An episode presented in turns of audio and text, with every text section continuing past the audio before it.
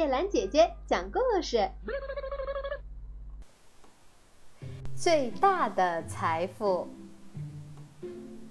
有一个年轻人，他总是抱怨自己太穷了。要是我能有一大笔财富，那该有多好啊！到那个时候，我的生活多快乐呀！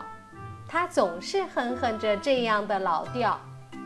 有一天，一个老石匠从他家门口路过，听到这个年轻人的话，就问他：“你抱怨什么呀？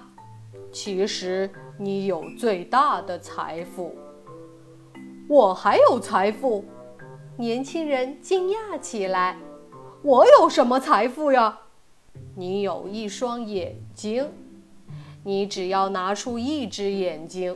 就可以得到你想要的任何东西，石匠说：“你说到哪儿去了？”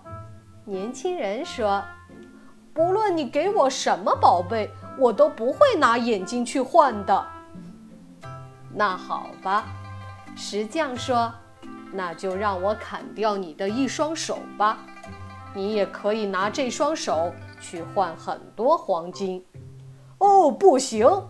我不会拿自己的手去换黄金的，年轻人说。现在你知道了吧？你是很富有的，老石匠说。那么你还抱怨些什么呢？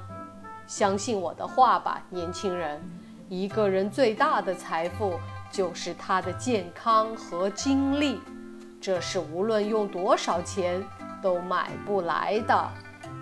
老石匠说完，就离开了他的家。